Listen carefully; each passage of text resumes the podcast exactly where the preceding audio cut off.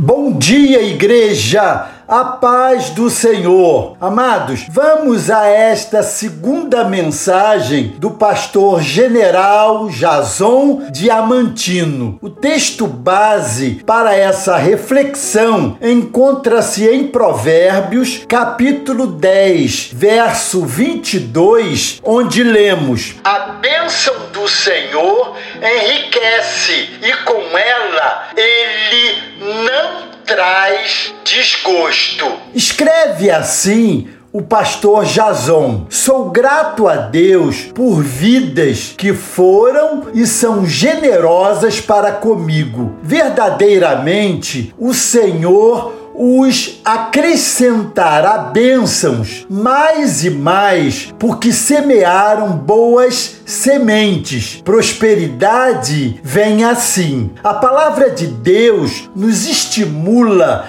a sermos prósperos em todos os sentidos. A questão é que a bênção é o desejo, mas a generosidade é o propósito. O dar está acima do receber. A fonte é a piedade.